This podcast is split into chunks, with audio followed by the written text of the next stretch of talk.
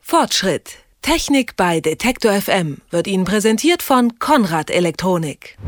Hier ist Detektor FM, der Tag. Jetzt wird es zum Glück endlich langsam wärmer draußen und man möchte am liebsten den ganzen Tag die Fenster auflassen.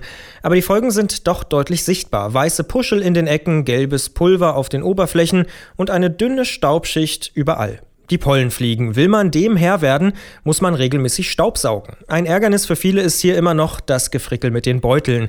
Nicht nur, dass die gar nicht so billig sind, oftmals sind sie kompliziert zu wechseln. Viele Beutel gehen schwer rein und noch schwerer wieder raus aus dem Gerät. Beutellose Staubsauger versprechen hier seit einigen Jahren Abhilfe.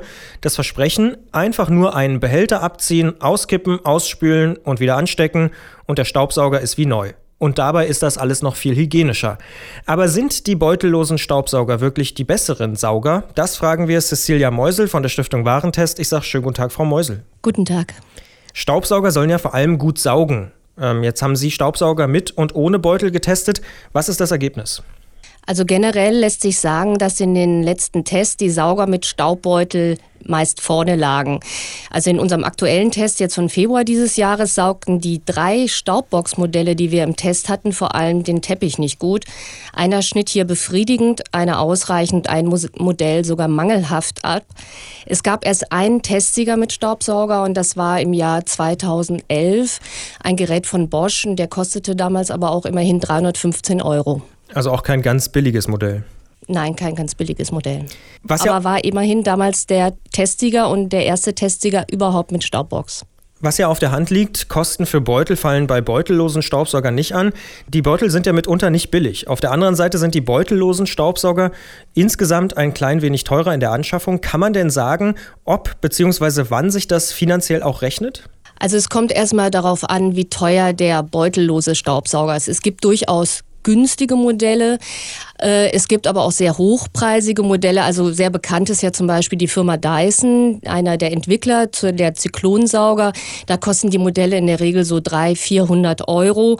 Und wir haben in unseren Tests festgestellt, dass es durchaus gute Beutelsauger zu Preisen von 160, 200 Euro gibt.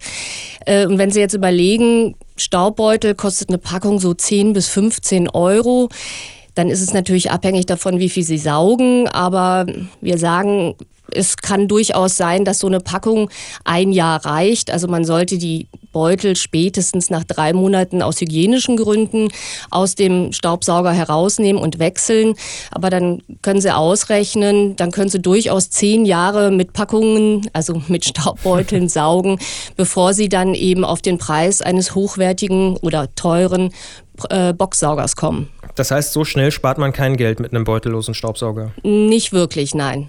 Also zumindest, äh, wir haben jetzt äh, eher etwas teurere Staubboxsauger die letzte Zeit gehabt. Die ganz günstigen Staubboxsauger, die wir im Test hatten, schnitten mh, sehr schlecht ab. Jetzt suggeriert ja die Werbung, Staubsauger ohne Beutel sind hygienischer, weil man nimmt den Behälter raus, kippt den Schmutz weg, spült das Ding aus und gut. Haben Ihre Tests denn dazu auch was ergeben? Ja, ähm, wir sagen, also beim Leeren und Reinigen der Staubbox kann es also sehr staubig zugehen.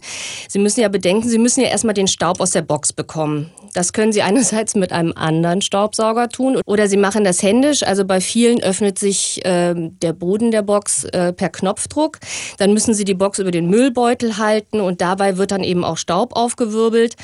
Danach sollten Sie die Box zumindest grob auswischen, sonst sieht das auf Dauer auch relativ hässlich aus. Viele Staubboxen haben ja so ein, sind ja durchsichtig und die setzen sich dann so zu. Das sieht nicht schön aus. Das kann also vor allem für Allergiker durchaus problematisch sein. Ich möchte auch noch mal dazu sagen, ähm, es gibt noch einen weiteren Nachteil bei vielen Staubboxsaugern, also vor allem die mit Zyklontechnologie arbeiten. Ähm, viele sind beim Saugen sehr, sehr laut. Die haben so einen hohen singenden Ton, weil da wird die Luft, die eingesaugt wird, in Wirbel versetzt und per Zentrifugalkraft werden dann die Schmutzteile sozusagen an den Rand, an die Wand der Staubbox geschleudert und durch diese Zyklontechnologie gibt es dann eben diesen hohen singenden Ton und nochmal auf das Entleeren äh, der Staubsauger sozusagen zu kommen. Grundsätzlich muss man sagen, Beutel haben hier Vorteile. Also die kann man eben, ohne mit dem Staub in Berührung zu kommen, äh, entsorgen. Die verschließen sich ja oft auch automatisch, je nach Anbieter. Und jetzt hat man ja auch schon oft gehört, dass manche Staubsauger hinten wieder rausblasen, was sie vorne einsaugen. Passiert das auch bei staubbeutellosen Staubsaugern? Also das lässt sich nicht generalisieren. Also insgesamt haben unsere Tests ergeben, dass sich das sogenannte Staubrückhaltevermögen durch die Bank weg verbessert hat. Die meisten Sauger schneiden hier gut bis sehr gut ab. Also das gilt auch für die beutellosen Sauger. Vielleicht noch eine letzte Tendenz, wenn es ums Geld geht. Manche fangen ja deutlich unter 100 Euro an, andere gehen bis 500 Euro. Sie haben es schon erwähnt bei Markenprodukten.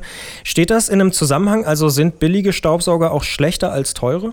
Also man muss nicht gleich 500 Euro für einen guten Staubsauger ausgeben. Also in unserem letzten Test gehörte zum Beispiel ein Sauger von Siemens für 160 Euro zu den besten Geräten. Grundsätzlich ist es ist zu sagen, dass es eben extrem schwierig ist, ein gutes Gerät sehr günstig herzustellen. Die Technik kostet einfach auch was. Das bestätigt sich auch in unseren Schnelltests in der Vergangenheit. Da haben wir ja auch regelmäßig Sauger vom Discounter getestet. Und äh, die Billiggeräte hatten vor allem Probleme beim Saugen von Teppichboden. Das ist sozusagen die hohe Kunst für den Staubsauger. Und äh, obendrein zogen viele auch sehr viel Strom. Das heißt, Laminat und Parkett, äh, da ist es dann nicht ganz so wichtig. Nee, also Hartboden gilt eigentlich so als Routinedisziplin für Staubsauger. das sagt Cecilia Meusel, Testredakteurin bei der Stiftung Warentest. Sie hat uns beantwortet, ob und wann beutellose Staubsauger besser sind und was die Königsdisziplin des Saugens ist. Auch da habe ich was gelernt, nämlich auf dem Teppich. Ich sage vielen Dank für das Gespräch. Gerne, wiederhören. Fortschritt. Technik bei Detektor FM wird Ihnen präsentiert von Konrad Elektronik.